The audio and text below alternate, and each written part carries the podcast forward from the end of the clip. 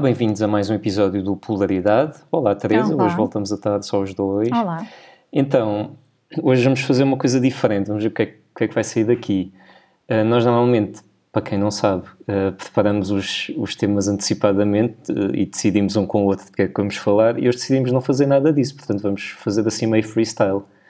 Então o que vamos fazer é, tu lanças um tema e depois eu lanço outro e falamos sem saber qual é o tema que o outro vai lançar. Exatamente. Vamos a isso? Vamos, e primeiro só queria dizer que isto é o pior que se pode fazer a alguém que é obcecado por planeamento e por organização. Mas vamos lá ver o que é que sai daqui. E também tenho receio que tenhamos escolhido os mesmos temas e de repente o episódio tem seis minutos, mas, E é, isso era lindo termos escolhido o mesmo tema. mas pronto. Hum, o, o tema que eu, que eu trouxe hoje para falarmos um bocadinho é professores marcantes. Ok. pela positiva e pela negativa. Uh, nós já falámos aqui um bocadinho com o Ricardo sobre a forma como a nossa infância influencia aquilo que somos uh, enquanto adultos, mas nós podemos ter professores mais tarde, não é? Na faculdade e fora da faculdade, nem toda a gente tem que ir para a faculdade, pronto. Se calhar eu vou começar para te dar um bocadinho para pensar. Uhum, Sim, sim. Eu tive uma professora de português no secundário que adorava Fernando Pessoa e as aulas eram incríveis e eram muito dinâmicas e nós todos, acho eu, na turma, acabámos por absorver esse gosto e eu ainda hoje gosto muito de Fernando Pessoa, apesar de não ser uma enorme consumidora de, de literatura portuguesa. E isto, se calhar, dizer que os nossos professores são os nossos primeiros influencers, vamos dizer assim. E que, e que faz muita diferença quando as temáticas são bem abordadas nas aulas e quando, quando as pessoas gostam daquilo que estão a fazer. E achas que isso influenciou de alguma maneira, bom, no caso do português não, mas achas que influenciou alguma, de alguma maneira a escolha da tua profissão ou do teu curso? No secundário, não. Ah, no secundário, não influenciou, porque de facto as, as disciplinas ah, nas quais eu tive melhores professores foi português, foi psicologia e não tanto na área das ciências. É curioso, ah, por acaso, mas na altura eu lembro-me que adorava ah, escrever. E hoje ainda gosto, mas quer dizer, passo o dia a escrever e-mails muito aborrecidos, não, não, não é nada de jeito. mas ehm, mas eh, de facto o português foi, foi uma coisa que me ficou porque era uma professora que lidava com muita paixão com tudo, não só Fernando Pessoa, também Cesário Verde e por aí. Agora, eu sempre achei, especialmente na faculdade, que alguns professores sofrem de uma espécie de síndrome de superioridade. No sentido em que é óbvio que lhes devemos respeito enquanto alunos, não é? Mas o contrário nem sempre acontece. E especialmente na faculdade, nós somos todos adultos. Mas mesmo que seja antes da faculdade, quer dizer, o respeito nunca pode ser unilateral. E eu tive uma professora de matemática no nono ano, por exemplo, que ainda chegou a bater em alguns colegas meus, mas O quê? sim, No nono ano? é verdade. Ai, Ainda tive disso, não, não é? Não, isto não pode acontecer, nós não estamos na Idade Média. Mas pronto, isto para dizer que eu sinto que muitas vezes alguns professores descarregavam a, a sua frustração pessoal em alguns alunos específicos com quem embirravam. E nós sempre ouvimos falar disto, não é? Ai, o professor embirra com o aluno não sei o quê. Isto é verdade. E a maioria das vezes esses alunos ficam calados porque querem passar aquela disciplina ou aquela cadeira e não querem ter chatices, etc. Mas hum, atenção, a minha intenção aqui não é diabolizar os professores, por amor de Deus, até porque eu estou a falar das minhas experiências pessoais e ainda por cima também porque Henrique, tu tens família direta ligada ao ensino sim, e, sim. e pronto, não, não é essa a minha intenção. E todo o esforço que tem sido feito, eh, especialmente o ano passado, para adaptar as aulas ao digital, nesta, na, na fase em que, que vivemos, foi. Pronto, é, é de louvar. Mas ah, não sei se concordas que não é porque há alguém que está de pé a falar sobre derivadas integrais ou sobre outro assunto qualquer e à sua frente tem uma audiência que não percebe tanto daquele assunto, não é por isso que se podem achar eh, superiores, não é? Claro que não. Hum, eu acho que na faculdade é um bocadinho diferente de- dos outros níveis de ensino. Até porque na faculdade não é o caso de, de haver ali um professor que teve a estudar para ser professor universitário, não é? Eles normalmente são, estão na faculdade porque são investigadores e depois também dão aulas, não é? Se calhar o, o ensino, para alguns deles, não é assim o que os motiva mais e se calhar pode, pode ser uma razão porque alguns, alguns deles também têm essa, essa atitude assim um bocado mais problemática. Lá está, a frustração pessoal, não é? Sim, lembro perfeitamente. Devemos estar a pensar na mesma cadeira da faculdade em, em que havia em que havia uma determinada professora bastante problemática. Não digas nomes. Não, não. Mas por acaso não estou a ver quem é. Ah, não, ah, tá. se calhar não a tiveste. Mas pronto, não interessa, a gente depois fala disso em off. Mas conta-me um episódio, por exemplo, para ver se eu. Ah pá, no, quem nos estiver a ouvir da, da faculdade e, e se lembrar de, de, uma determinada professora que, que, nos tratava por animais e por, que nos chamava nomes, vai, vai certamente. Ah, sim, laboratório. Sim, sim, sim. Uh, mas pronto, acho que, que esse, essa diferença em termos de faculdade versus outros níveis de ensino pode fazer, pode fazer de facto a diferença. E como eu disse, muitas vezes nós ficamos calados, mas ficar calada também nunca foi o meu forte. E posso dizer que, por exemplo, no secundário cheguei a sair da sala, não fui expulsa, mas como não me senti respeitada, saí. Pronto. E isto é uhum. é muito Teresa. E não me arrependo.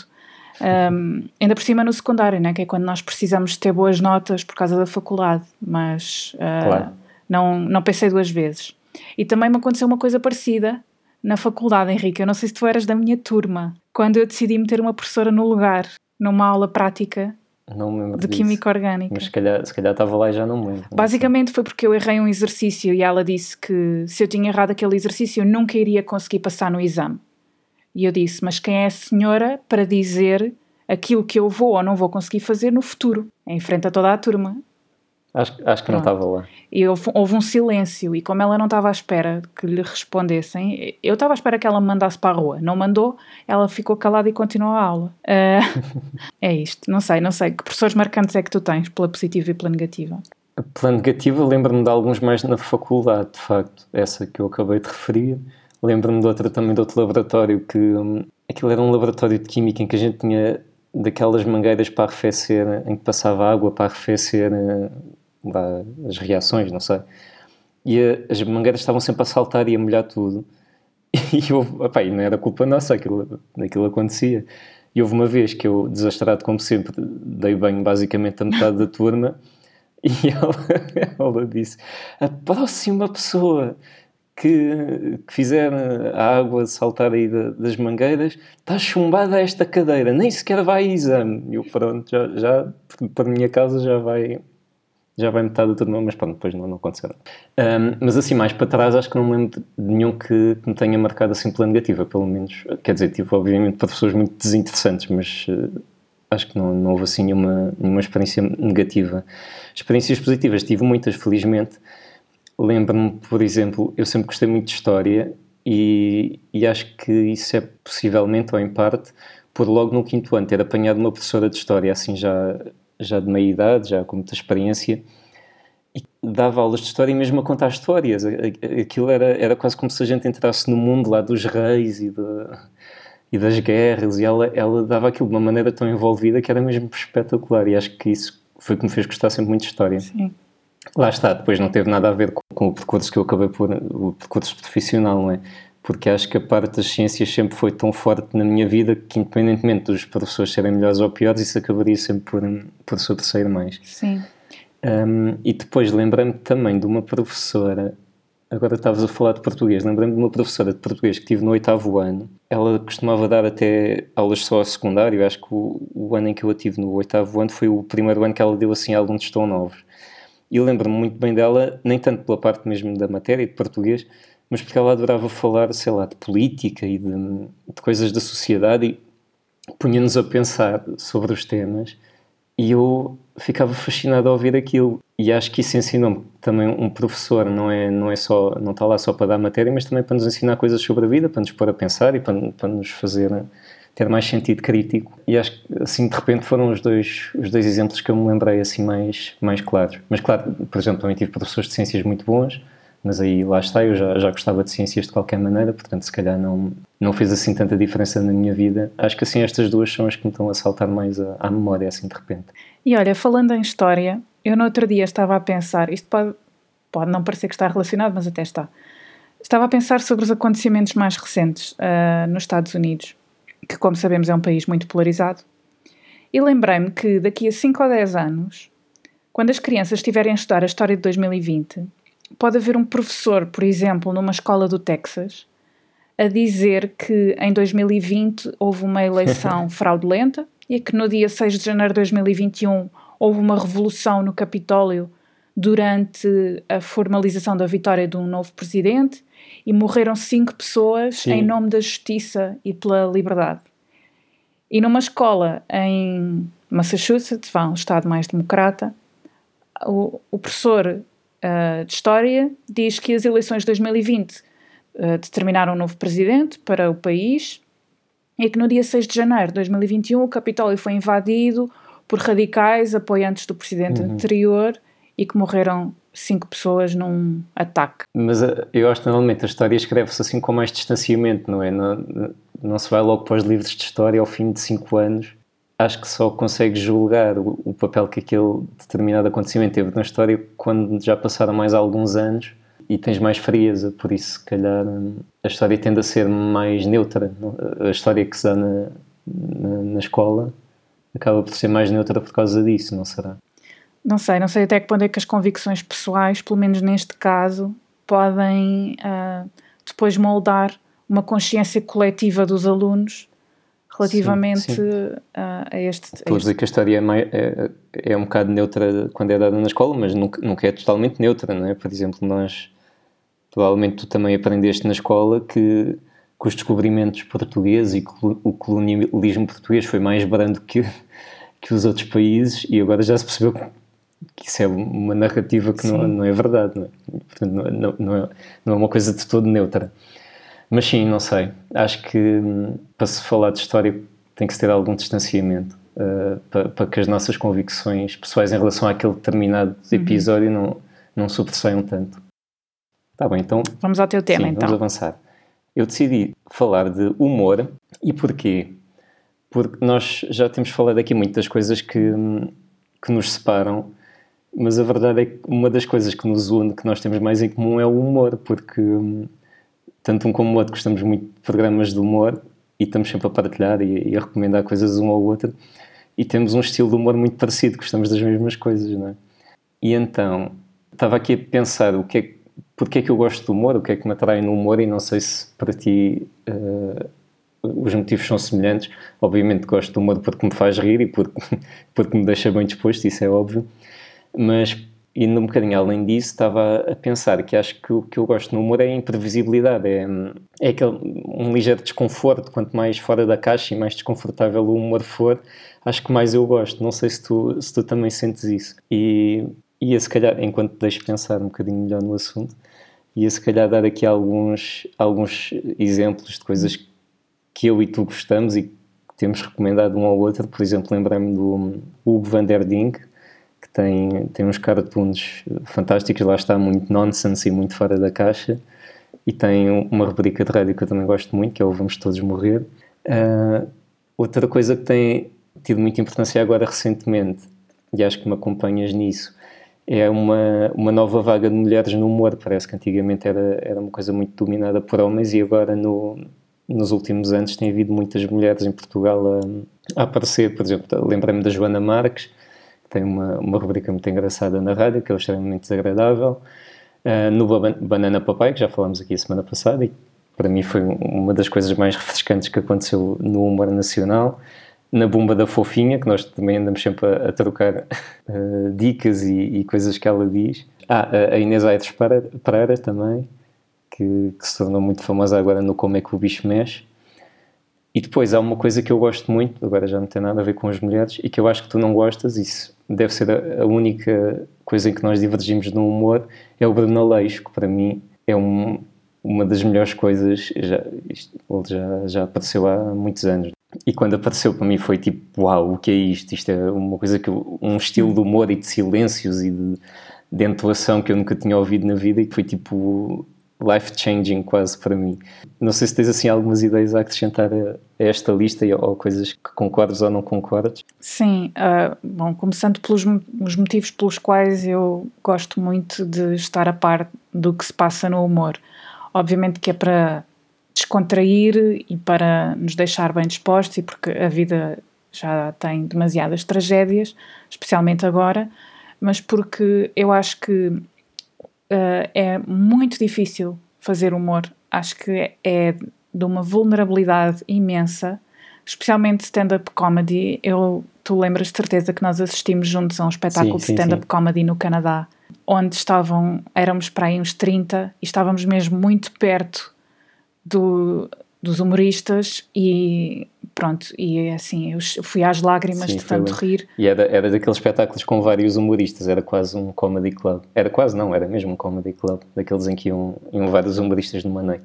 Sim, e é o tipo de humor que eu gosto, que é sem limites, muitas vezes humor negro, numa altura em que parece que é tudo muito politicamente correto, eu gosto, gosto muito uhum. de humor mais, mais fora da caixa, vá mas também porque eu acho que se podem dizer coisas muito sérias com humor. E aqui acho que o melhor uhum. exemplo é o Ricardo Araújo Pereira, que integra, por exemplo, o Governo de Sombra, que não é necessariamente um programa de humor, e também faz uh, um programa da SIC de domingo à noite. Esse sim é mais humorístico, mas onde passam mensagens muito, muito sérias. Uhum. Isso também é, é histórico. Já acontecia com o Herman e acontecia com o Revolucionado e po podes passar uma mensagem muito séria uh, com comédia. E uma coisa que eu fiquei a, perceber uh, durante esta pandemia, e especialmente com como é que o bicho mexe, uh, que acho que toda a gente conhece, do Bruno Guerra, um, é que o humor salva. Porque, de facto, uh, eu vivi dias muito negros e chegar à noite e ter alguém que, pelas razões mais estapafúrdias e pela imprevisibilidade, tanto dele como dos convidados, e toda aquela dinâmica um, conseguia que eu, uhum. quase que por milagre, que eu me risse, um, é, é, de facto indicativo de que o humor e a cultura também uh, salva. E, e, fiquei com mais respeito ainda, sinceramente, pelos humoristas. Uhum. Sim, só para completar essa parte.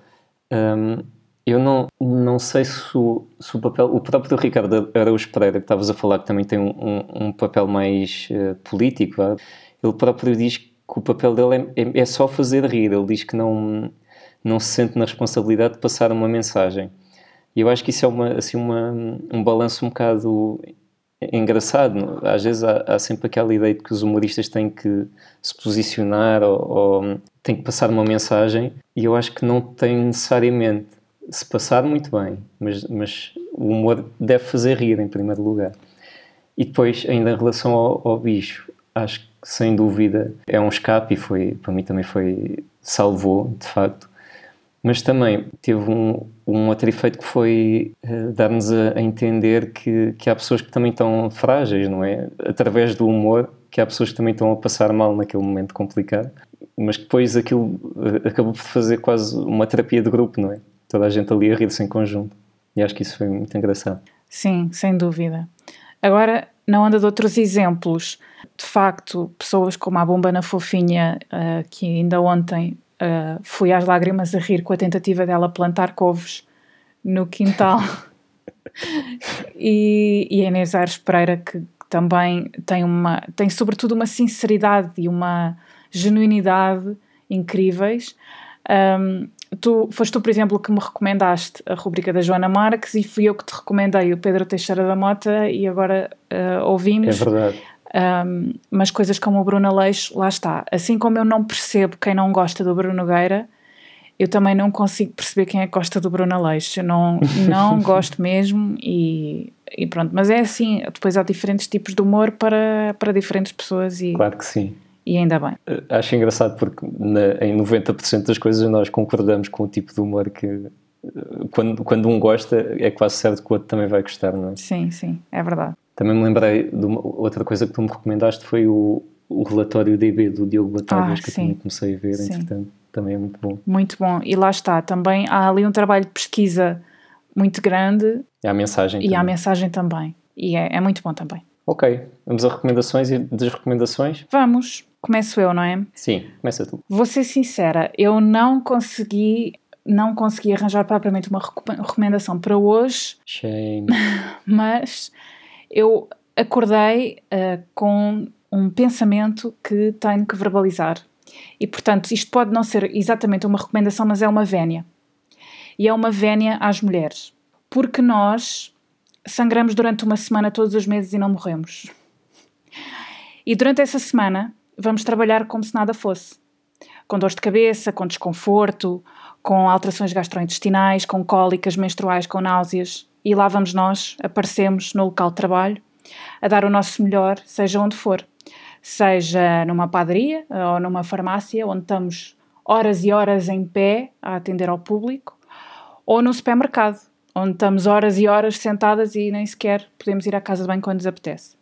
Ou em cima de um palco, ou numa empresa, vestidas com um fato e em reuniões que nunca mais acabam. E quando precisamos de um tampão, e por acaso não temos, uh, vamos pedir muito baixinho a uma colega que seja da nossa confiança, para que ninguém perceba e fazemos ali uma espécie de um contrabando, sem ninguém ver.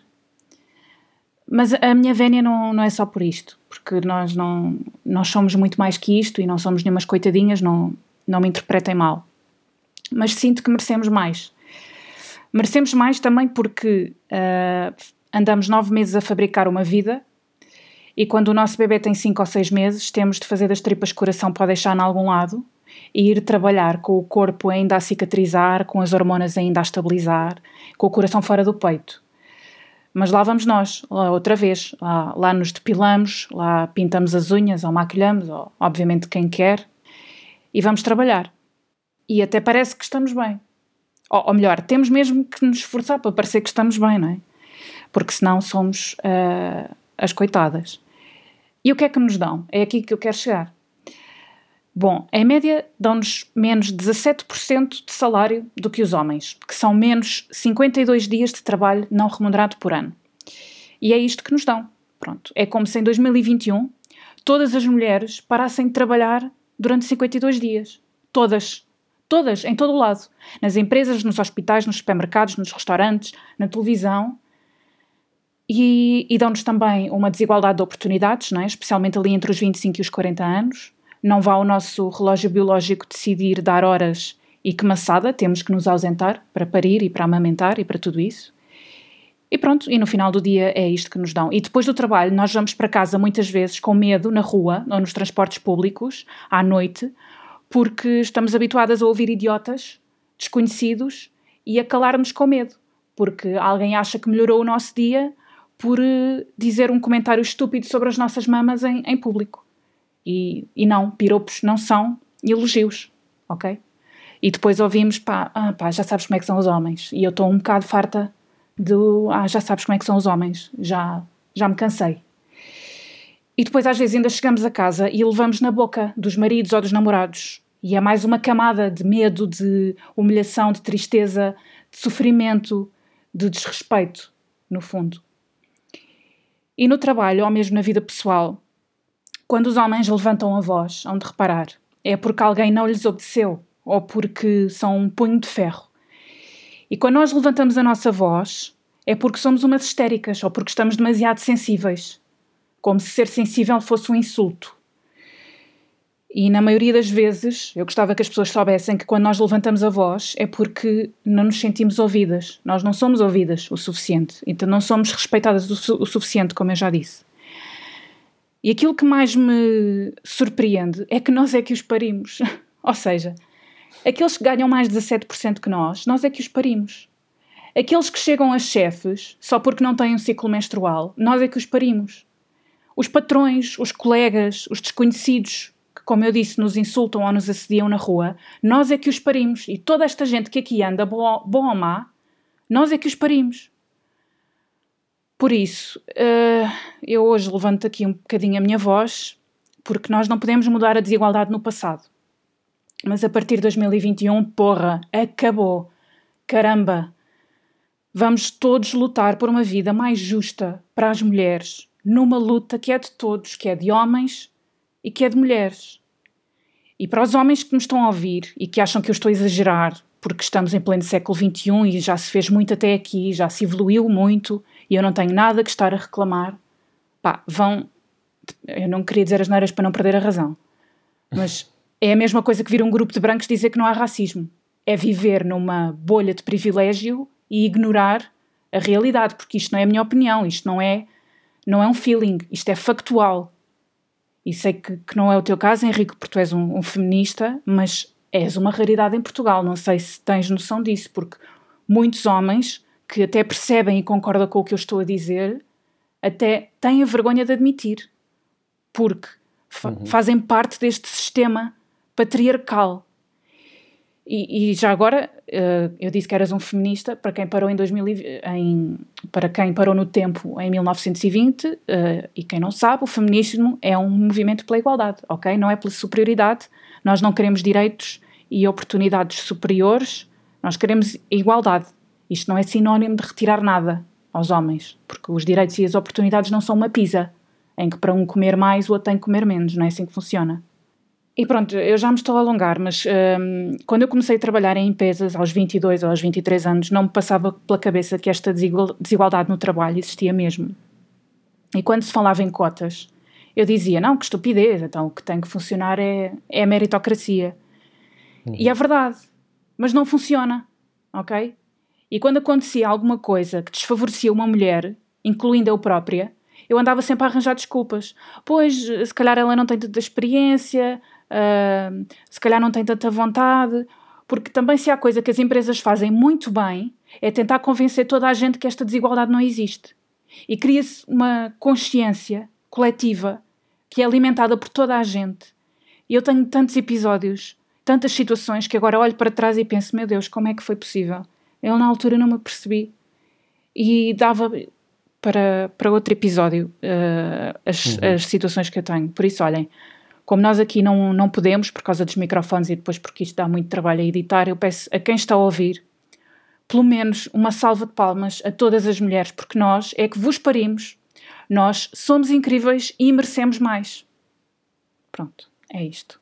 Opa, agora até fiquei a uh, falar agora de coisas muito mundanas e agora até fiquei envergonhado. Acho que depois disso parece que já nem nada do que eu diga vai soar bem. Não, não, uh, faz, um... vamos a, a, aliviar. Isto foi de facto um, uma, uma cisma que eu tinha desde manhã e também venho para aqui uhum. uh, exorcizar os meus demónios. E... Fizeste bem e acho que, acho que não quero mais falar sobre isso. Não é? Hashtag nós é que vos parimos. Exato, vamos criar um movimento. Ok, então agora para algo completamente diferente. Queria uh, fazer uma desrecomendação que é desperdício alimentar, especialmente numa altura em que há tanta gente a passar dificuldade. Acho que é, é importante ter isso em conta. E repara como eu introduzi aqui, muito subtilmente, o, o tema do próximo episódio. É Mas pronto, não, fica só o teaser, não, não, não vou dizer mais Com uma grande convidada. Exatamente. Isto tudo para recomendar, e agora sim as recomendações uma app que, contra o desperdício alimentar que se chama Too Good To Go.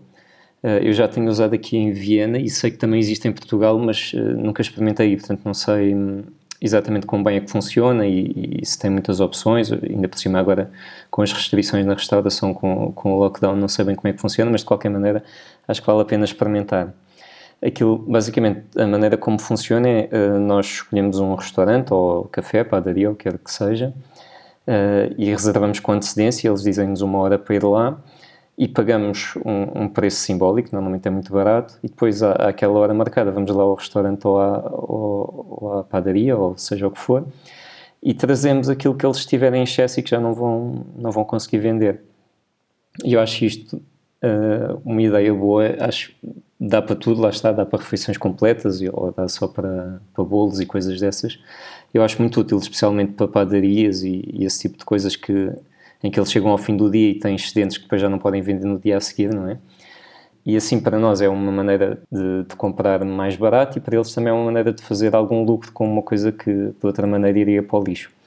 Uh, por isso fica aqui a sugestão, chama-se Too Good To Go. Boa, eu já tinha ouvido falar, mas não sei como é que funciona e vou explorar. Sim, depois diz como é que, okay. como é que funciona aí em Portugal. Depois queria recomendar uma recomendação, ou seja, vi uma, um post no Instagram da Susana Romana, que é uma argumentista do humor, lá está, eh, é uma das pessoas que eu, que eu gosto muito, uh, e ela fez uma, uma lista muito grande de séries que recomenda agora para, para o período de confinamento, em que há tanta gente uh, à procura de coisas para ver.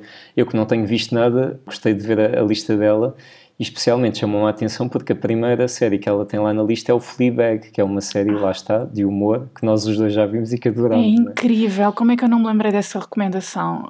Vejam, Fleabag. É, é tão boa. Uh, e pronto, depois a lista é enorme, tem, está dividida por humor, por drama, por documentários, estão lá alguns clássicos, por exemplo o Better Call Saul ou o, o Tiger King, coisas dessas, e também está lá muita coisa que eu nunca vi que agora também fica com curiosidade de ver, portanto para quem estiver à, à, procura de coisas para ver agora durante o confinamento, espreitem o Instagram da Susana Romana.